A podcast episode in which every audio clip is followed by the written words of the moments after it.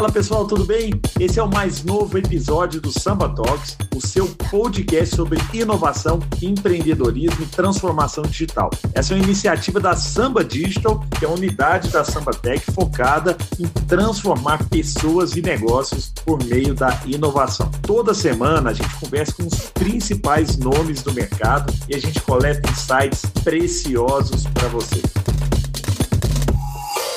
Fala pessoal, sejam bem-vindos a mais um Samba Talks, o nosso podcast, incredible podcast sobre transformação digital, inovação, empreendedorismo, tecnologia. Galera ouvindo direto, recebo mensagens, pô, tô ouvindo no carro direto. Você que está numa grande metrópole com caos na sua, né, no seu caminho para casa, no seu caminho para o trabalho, aproveite para ouvir o nosso podcast. Já é o quinto podcast de tecnologia mais ouvido pelos brasileiros.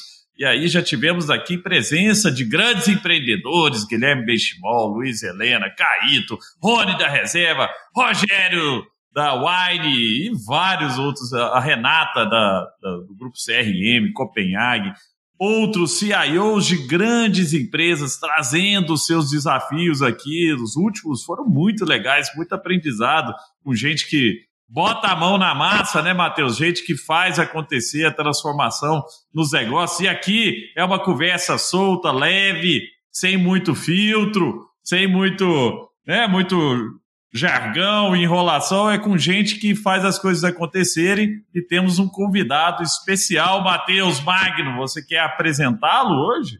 Primeiro, agradecer muito aqui a oportunidade de estar com você, de estar com o nosso convidado também. Hoje eu vou ainda manter a expectativa altíssima, porque o nosso convidado aqui ele tem não só um repertório técnico, mas também um repertório de negócios, né? onde cada vez mais aquilo que a gente tem falado aqui, a gente tem aprendido, tem se tornado realidade, onde as cross skills elas são o básico bem feito na vida do líder.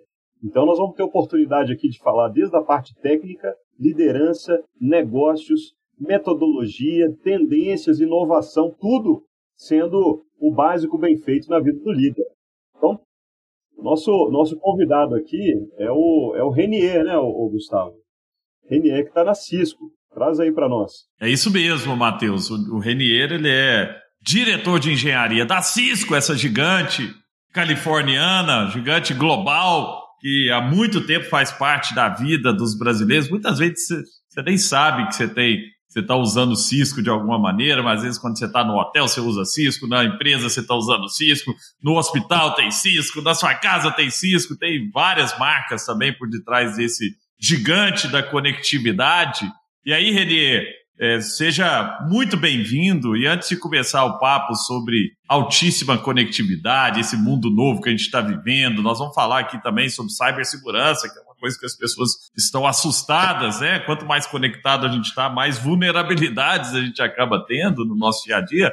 Eu queria que, se você pudesse trazer um pouco da sua história, você que está há muitos anos na Cisco, se pudesse trazer um pouquinho do de onde você vem, como que você entrou nessa gigante e tudo que você já passou. Eu imagino que é, você, né, que está há muito tempo na, numa empresa tão inovadora, já tenha passado por mudanças diversas, por ciclos diferentes, por tecnologias completamente diferentes também, né, Reni? Olá, pessoal, bom dia para todo, todos. É um muito prazer, muito prazer estar aqui todos com vocês. Vamos ver se eu consigo ter essa energia toda de vocês aqui. Não pode ser quando o Renier começar a falar, a energia cair então vamos lá.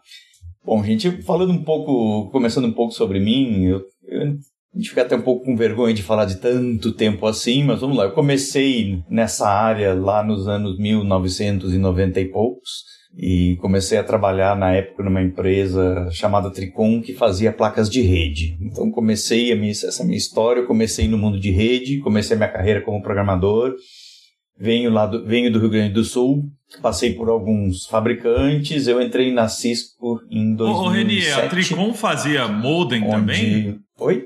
A, a Tricom também fazia aqueles modems residenciais, assim, eu lembro de ter um modem Exato. da Tricom de Você baixar. deve ter se lembrado de ter um modem de 56k da US Robotics. É isso, e o US Robotics, exatamente. exatamente. Eu lembro de baixar os, os drivers da Tricom. Exatamente. Ali eu comecei a minha história com rede, depois com algumas, algumas tecnologias de, de conectividade. Na época se falava em ATM, se viu o nascer do gigabit Ethernet, o nascer do Wi-Fi e de tecnologias que foram se desenvolvendo e hoje elas tomaram conta e elas acabaram, o que era um acessório, hoje virou o nosso oxigênio. Hoje você não ter a conectividade é uma coisa que você.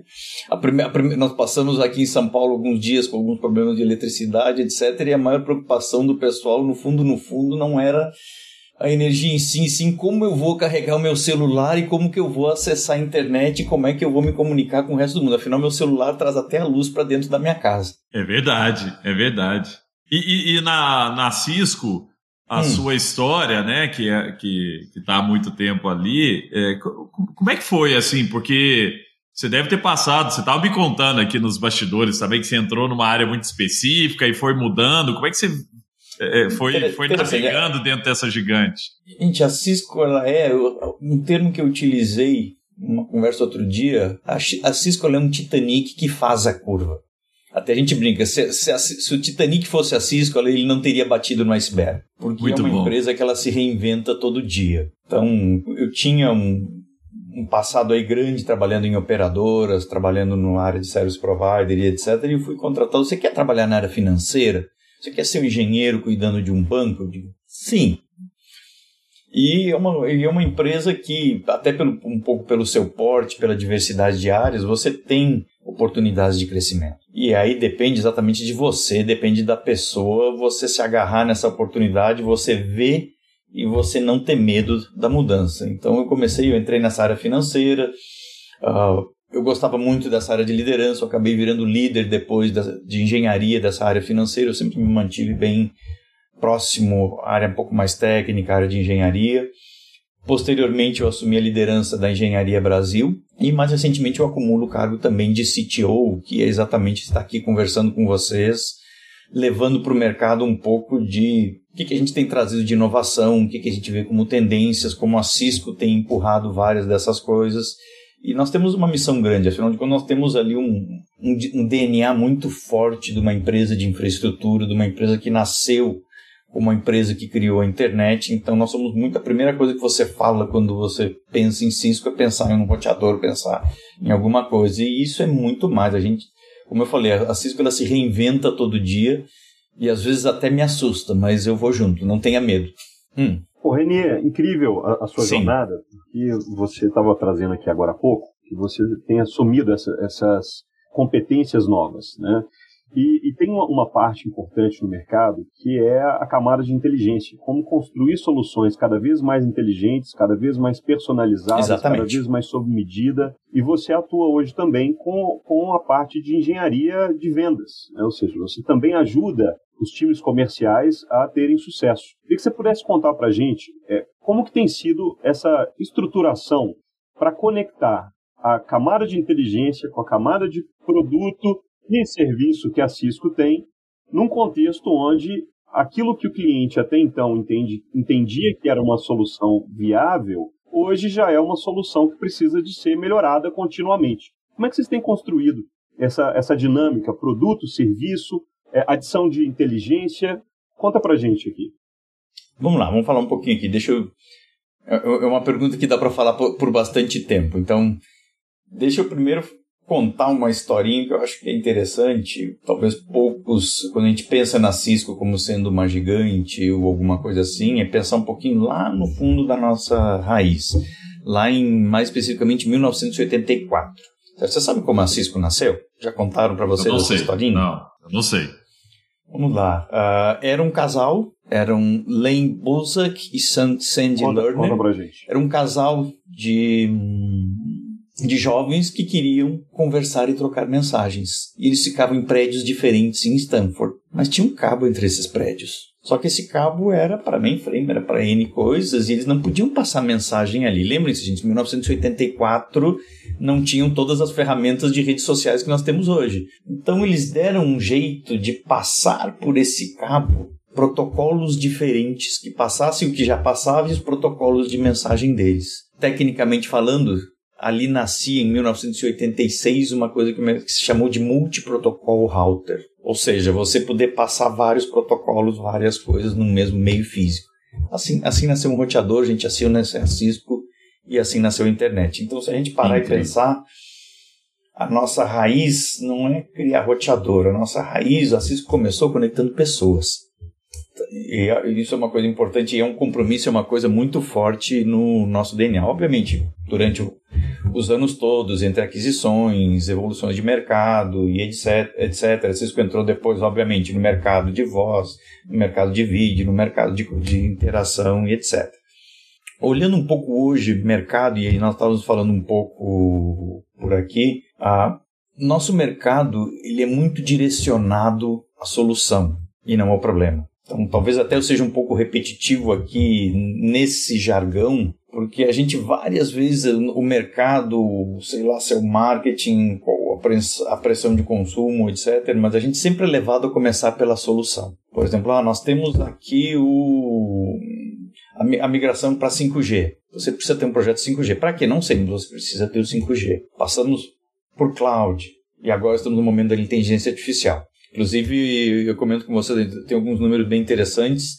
Uh, eu vou dar um preview para vocês, mas na semana que vem nós, vamos, divulgaremos uma, um estudo bem interessante sobre adoção e etc., inteligência artificial. Mas 97% das empresas uh, entrevistadas uh, não estão preparadas ainda, mas se sentem em uma pressão enorme para implantar essa tecnologia. Como, mais ou menos como você vai na farmácia, a gente, esse remédio tem promoção, compra ele. Para quê? Não sei, mas depois você descobre uma, um problema para essa solução. Mas também não vamos pensar essas tecnologias, todas essas tecnologias elas são fantásticas.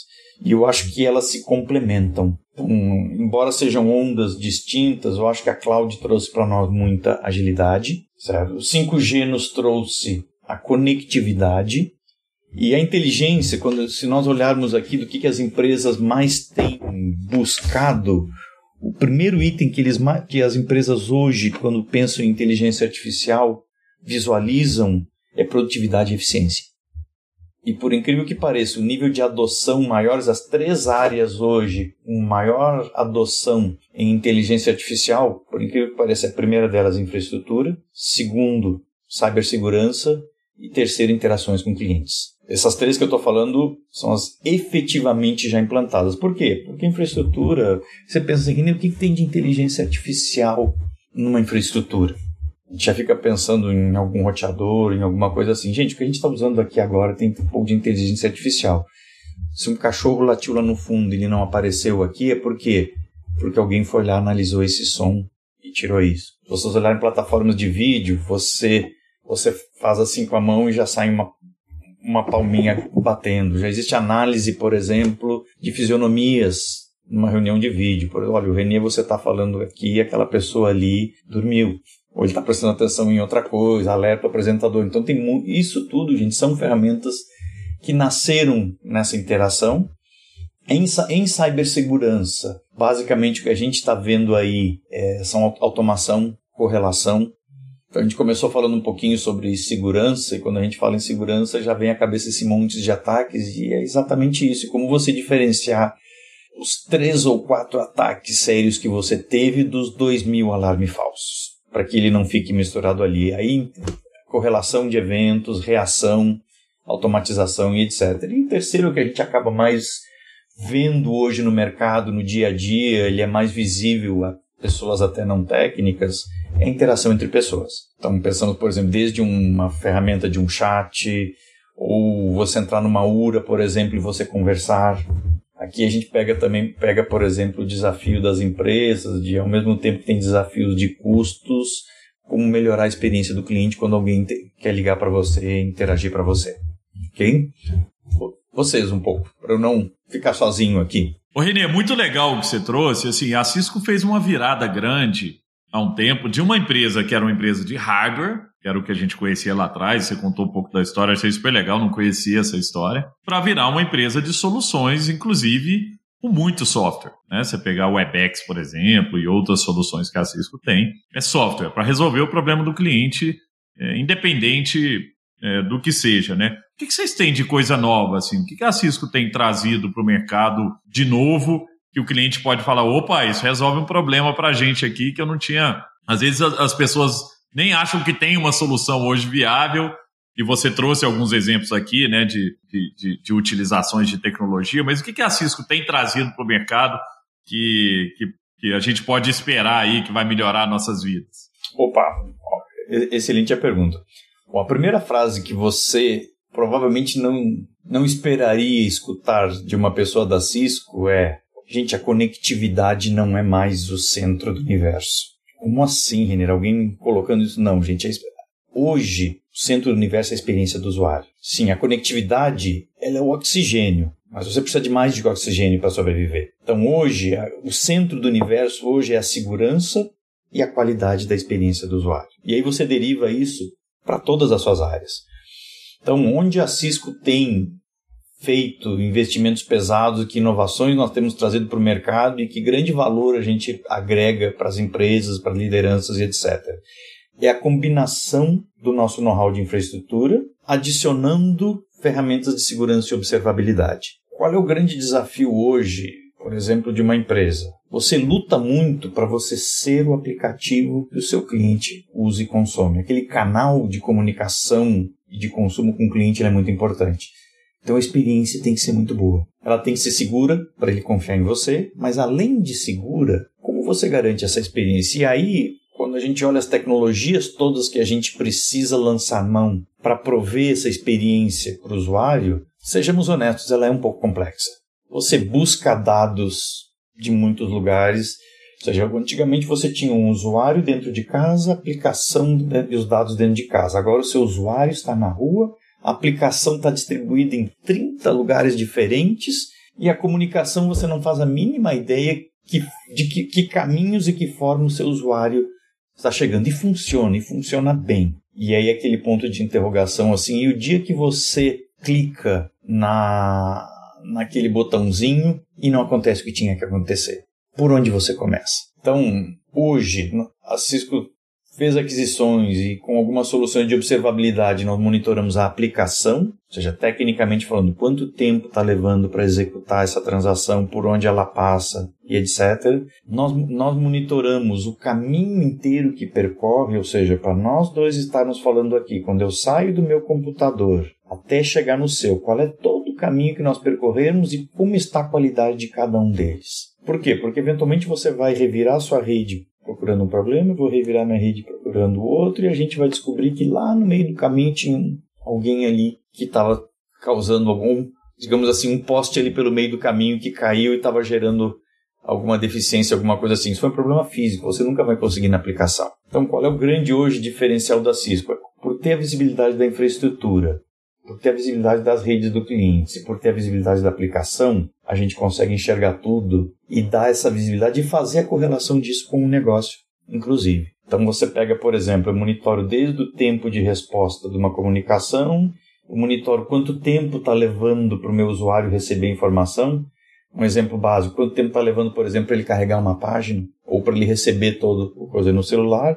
E segundo, as estatísticas todas de negócio, quanto você está vendendo, quanto você está faturando, etc, etc, você enxerga tudo isso numa única tela. Que legal, hein? Ô, ô Matheus, e antes de você entrar aí, só, só um, um, ponto, Renier, às vezes quem está nos ouvindo deve estar tá pensando assim, ah, mas isso é só para empresa grande, né? Isso aí, pô, não tem condição, às vezes o cara tem um negócio médio, tem uma empresa pequena, a Cisco tem soluções para esse tipo de empresa também? Ou realmente o foco é só enterprise, é só aquela empresa com vários escritórios, com muita gente e tal? Como é que é a solução hoje para quem está precisando? Porque essa parte de dados é super legal, né? Mas uh, uhum. quem pode ter acesso a isso? Gente, isso, acho a, a própria forma como isso é entregue hoje, ela é mais democrática. Então, uma forma de dizer e dizer quem pode ter acesso, todo mundo pode ter acesso. A grande já não depende tudo mais de hardware. Lembra que nós comentamos agora há pouco, a Cisco cada vez mais ela se torna uma empresa de software e entrega várias dessas tecnologias via cloud, o que significa o quê? Que você não tem mais aquele conceito de ter uma caixa cara para implantar tudo isso. Então, sim, em todos os mercados, desde o que nós chamamos de mercado de small, mercado de mid, mercado enterprise, mercado de governo, mercado de operadoras, então, existe o que nós chamamos de escalabilidade. E sim, isso é acessível sim.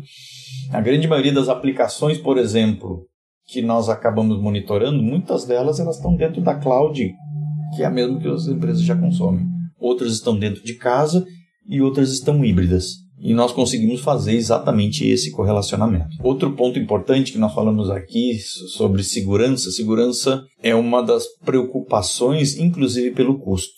Eu comentei outro dia sobre isso, que segurança talvez seja uma das tecnologias mais fáceis de você gastar dinheiro. Por quê? Porque tem solução para tudo. E aí você vai dizer, mas eu quero ser efetivo. Então aí você precisa exatamente ter sua arquitetura e o que, que, a Cisco tem buscado hoje exatamente para atingir a todos esses mercados e, e, de uma forma assim, onde você leva as coisas mais complexas para os menores lugares. Um exemplo para não ficar muito uh, teórico, você precisa ter um firewall de, uma, de última geração com muitas uh, capacidades num escritório remoto ou numa agência que tem seis pessoas. Ok, você esse firewall fica na nuvem e não fisicamente lá. Você não vai ter aquela caixa gigante que vai durar dois anos ou três anos. Você está na nuvem e, eu, e essa automação toda ela ocorre do nosso lado. Com a Samba Digital, você pode desenvolver novas capacidades digitais, projetos e produtos customizados e que vão agregar muito valor à experiência do seu cliente. Acesse o nosso site para saber mais sobre as nossas soluções. Muito bom, Renê. E você estava falando agora há pouco né, sobre a experiência do, do cliente estar tá no, no, centro e trouxe para a gente uma perspectiva aqui é, onde fica uma, uma, dúvida sobre como que você faz, né, uma vez que você tem ali times tão diferentes e um conjunto né, de, de ofertas tão diferentes também dentro do portfólio, onde em alguma perspectiva você acaba podendo ter algo que não funcione tão bem na ponta como gostaria, seja pela perspectiva do cliente, seja por cenários não previstos, como é que você constrói né, estratégias para poder permitir com que você consiga ter correções de rota quando necessário nessa construção de soluções, nessa atualização interna, nos processos dentro dos seus times e também isso dentro da Cisco? Boa pergunta. Eu acho que o foco do time, quando você pensa no meu time, meu time é um time de engenheiros e de arquitetos. Ah, cada vez mais nós, eu tenho recomendado, solicitado e incentivado ah, para as pessoas do meu time que eles sejam especialistas no cliente e não especificamente na tecnologia. Ou seja, como que o nosso cliente vai consumir a nossa tecnologia? Ou seja, que valor ele vai trazer? Isso é uma coisa que nos deixa bem impressionados, porque tenho absoluta certeza que quando o engenheiro projetou aquela, aquele produto especificamente, ele jamais imaginava que o cliente, a criatividade e o que os clientes fariam e o impacto que isso teria. Vou dar um exemplo bem simples para vocês. Vamos pensar num vídeo, numa videoconferência. O cara inventou para que algum pudesse ver o outro. Vocês já pensaram? Vocês já, vocês já viram todas as aplicações que os nossos clientes desenvolveram? Telemedicina, coisa fantástica, uma cirurgia remota, um atendimento remoto, você é atendido por um especialista remoto, um, ensino à distância. Gente, você chegar em áreas lá no meio de, onde, de um lugar inóspito que já, ninguém jamais chegaria, então a gente vê essa combinação da tecnologia, ou seja, tecnologia de comunicação, tecnologia de vídeo, etc., o tamanho do benefício que isso traz. Então, como corrigir isso lá na ponta? Não existe alternativa. Estar próximo do cliente, entender o que ele está fazendo, certo? E não simplesmente essa é a solução, utilizar alguma coisa assim, ajudar o cliente a consumir a nossa tecnologia. O, o nome interno, o nome mais técnico para isso seria adoção que eu acho que é o desafio exatamente das empresas hoje, quando você tem muita tecnologia, você vê exatamente o cliente, que o cliente precisa e que isso seja consumido da forma certa. Você evitar, por exemplo, fazendo uma brincadeira, você está com sede eu botar você num hidrante. Não dá para tomar água num hidrante. Então a ideia é você tenha na medida certa quanto você precisa e ajudar você. Ô Reni, conta um pouco pra gente, você como expert nessa indústria, como é que é a evolução, como é que você tem visto a evolução do 5G, do 6G? Porque a gente fala muito, principalmente aqui no Brasil, do 5G, mas a experiência que a gente tem não é ainda do 5G real, né? É muito 5G do marketing da operadora de, de telecom aí, mas é, eu imagino que a experiência 5G pura seja realmente algo que, que transforma, pelo menos é tudo que a gente lê, né? Assim, ah, a transformação que o 5G vai trazer. Mas a gente já vê em alguns países já estão falando do, já estão falando no 6G. E a gente ainda está nessa ainda, né, patinando um pouco para a adoção é, real do 5G. Conta um pouco para a gente como é que é esse cenário aqui no Brasil, o que, que é o 5G, se a gente usa mesmo, se tem, se tem lugar usando, o que, que você tem visto. E na outra ponta, o, o, o que, como é que é essa evolução, né? Se a gente vai pular rápido para o 6G ou se também deve demorar um pouco. Ah, vamos lá. Eu, eu vou te responder misturando até duas tecnologias que elas se complementam muito. Vamos falar um pouquinho de 5G e vamos falar de Wi-Fi 6, Wi-Fi 6E ao mesmo tempo. Primeiro é, lembra que eu falei hoje, que problema você quer resolver quando você adota 5G? Então, em vez de você ter a pressão para consumir o 5G, que problema você quer resolver? O 5G tem uma tecnologia fantástica, ele tem baixa latência, ele tem alcance, ele tem velocidade. É que eu acho que as pessoas geraram aquela expectativa de que o dia que você que aparecesse o 5G no seu celular, tudo seria 20 milhões de vezes mais rápido. Então, eu diria que o 5G ele vai muito além disso, e como ele não foi na no primeiro dia esses 20 vezes mais rápido, o pessoal se desapontou muito e agora ninguém quer mais saber do 6G ou alguma coisa assim. Mas enfim, o 5G tem desde consumo de bateria, baixa, baixa latência, maiores áreas para disponibilidade, etc. Então tem muitas aplicações que podem ser desenvolvidas com ele. Então eu acho que o, foco tem que ser o que o 5G trouxe de benefício para você. Ele viabilizou o ensino à distância em mais escolas, onde já, onde já se chegou com ele. Ou seja, aí é realmente ele atuando nisso aí. A gente vê muito, por exemplo, tanto o 5G quanto o Wi-Fi. E eu, gosto, e eu sempre digo que o Wi-Fi, o Wi-Fi deixou de ser aquela plataforma simplesmente para você para você se conectar ou conectar o seu laptop e poder ir para a sala de reunião e ter, acessar a internet lá. Hoje, hoje ele é uma plataforma de negócio. Você faz, por exemplo, gestão de patrimônio usando o Wi-Fi. Você coloca uns tagzinhos, por exemplo, nos equipamentos e alguns equipamentos, por exemplo, não podem sair da empresa. Você monitora por Wi-Fi.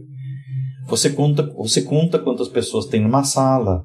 Se você faz uma chamada eletrônica, por, por exemplo, para alunos, ah, você, você encontra, por exemplo, algumas aplicações hospitalares, você encontra uma maca. Onde, tá, onde, onde alguém deixou a maca, a maca? Equipamentos que são móveis. Então, tudo isso viram plataformas de negócio. Então, não é simplesmente a tecnologia em si, mas que problema que ela está endereçando, que problema que ela está resolvendo. E não adianta, e o marketing pesado ele não vem no problema e na solução. O marketing ele vem no remédio, digamos assim, e não na doença. Mas eu sou um grande fã dessas tecnologias e eu acho que elas agregam valor. Sim, e já temos hoje muita aplicação desenvolvida em cima disso. Hum. Muito bom, Renê. É, Dentro desse conjunto de aplicações, né, e desse contexto que você está contando para a gente, é, a agenda de dados, de hiperautomação, passa a ser parte aí do básico bem feito, dentro desse contexto também de montar soluções, porque de alguma maneira existe aí uma necessidade contínua de eficiência. Né? E o grande desafio que você está trazendo para a gente também é a adoção e também a aderência, porque também a, a, dificuldade em alguma perspectiva passa até pela transformação cultural dentro das empresas. Né? Sim. Você tem a solução certa, mas dentro da empresa é difícil, inclusive, de aderir, usar e extrair o melhor daquela solução. Como é que vocês constroem essa relação, essa matriz, né, se, se é dessa maneira, para permitir com que a melhor relação né, de projetos de dados, é, automação, que libere eficiências, permita com que as empresas tenham a melhor adoção, a melhor é, aderência e, obviamente, os melhores resultados. E, com isso, percebem vocês o player né, é fundamental para eles. Como é que vocês constroem isso? Vamos lá. Eu acho que uma, uma vez identificado que você tem o problema, a primeira coisa que você precisa ter para tudo que você faz na vida é uma estratégia. Ou seja, de, dentro dessa estratégia, você vai ver o que, que você precisa de infraestrutura, o que, que você precisa de governança, o que, que você precisa de processos e de cultura. Porque quando você mexe com essas coisas, você acaba tocando várias, várias dessas áreas.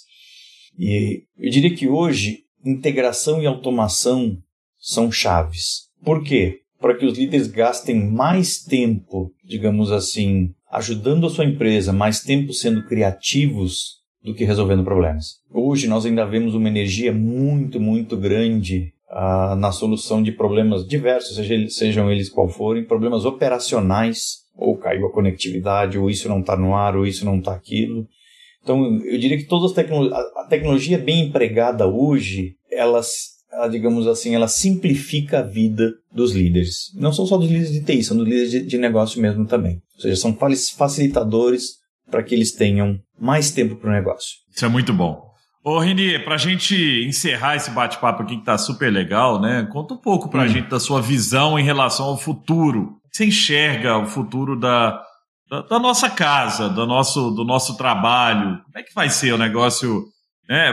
Porque assim, a gente vem de um mundo onde, por exemplo, no trabalho, só né, você tinha que estar tá tudo é, é, é, o seu computador tinha que ser homologado na rede, você não podia usar o seu celular na rede e tal. Agora é um ambiente muito mais é, dinâmico e complexo, onde você tem gente trabalhando de casa, o outro na empresa, um de, num lugar do mundo e tal.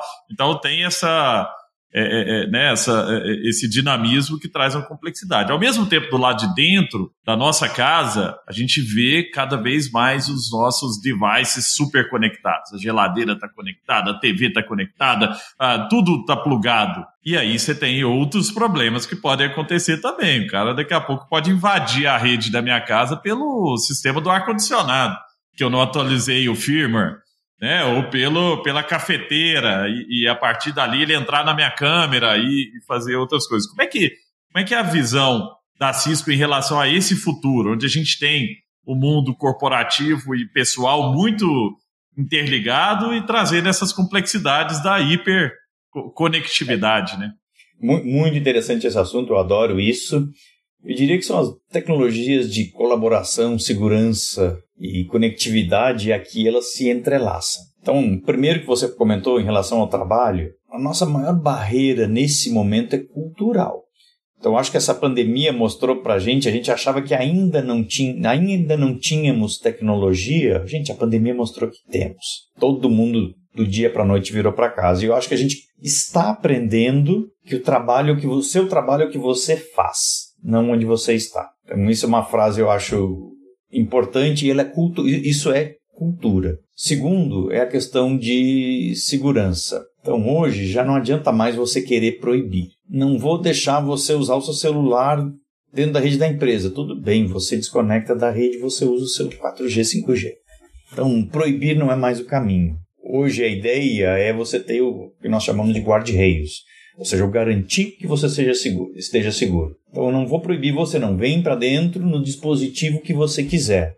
Ou seja, uma das características da colaboração é ela tem que ser democrática, certo? Quanto à questão segurança, a adoção de cloud security, ela é se eu falar inevitável, poderia soar como arrogante. Eu diria que ela é estratégica. Por quê? Porque qual é o conceito hoje quando a gente pensa, por exemplo, em segurança? Cisco. A primeira coisa que a gente pensa assim, segurança da Cisco, que já começa a pensar, um faro, um faro muito grande. Digo isso, você está certo.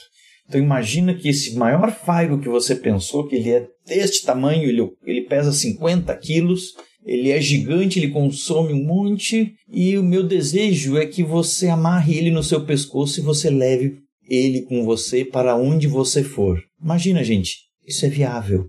E você está louco? Não, isso é segurança em nuvem. Ou seja, eu pego todos os seus devices e eu, e eu deixo eles.